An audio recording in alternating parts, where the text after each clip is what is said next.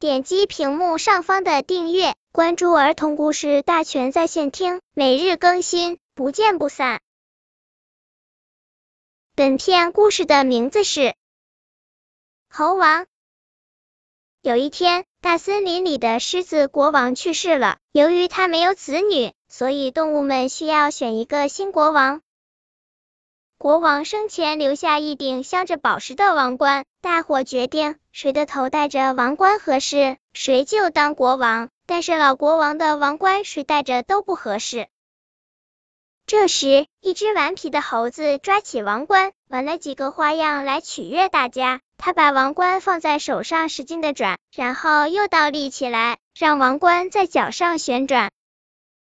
动物们看着猴子灵活的表演，高兴的直鼓掌。最后，大伙决定让他当国王。只有狐狸很不情愿，还对猴子怀恨在心。一天，狐狸差点踩到了猎人放在森林边上的捕兽夹，他把这个夹子悄悄的放在了猴子住的树下，自己躲在附近。